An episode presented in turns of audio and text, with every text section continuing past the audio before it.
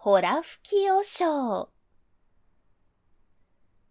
昔々あるお寺に村人たちからほら吹きおしょうと呼ばれているお坊さんがいました。このおしょうさん、あんまりほらばかり吹いているので、村人たちはおしょうさんの言うことを全く信用していません。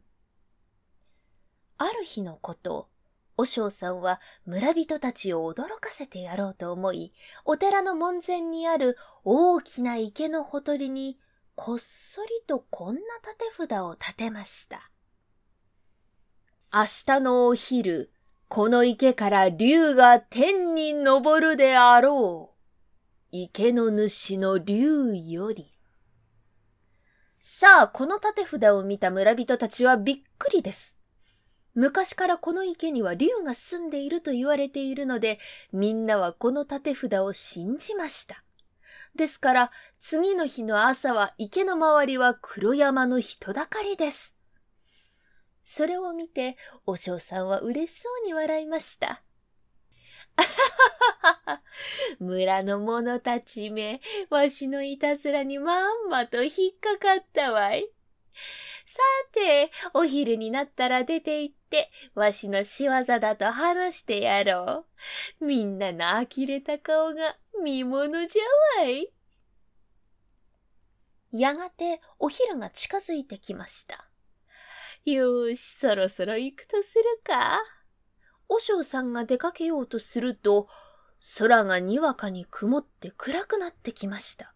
そして目の前の池からなんと本物の竜が姿を現して、銀色の鱗を光らせながら、黒い雲の中へ消えていったのです。村人たちは驚きましたが、もっと驚いたのは、いたずらをした和尚さんです。な、なんとまさか本当に竜がいるとは。しばらく呆然としていた和尚さんですが、すぐに村人たちの前に駆け出すと、大声で言いました。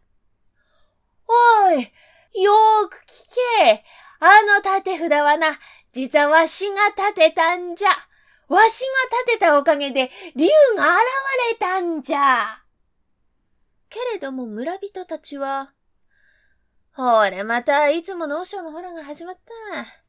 竜が現れたのを自分の手柄にしよるぞ。本に性のない王将じゃ。と、誰も信じなかったということです。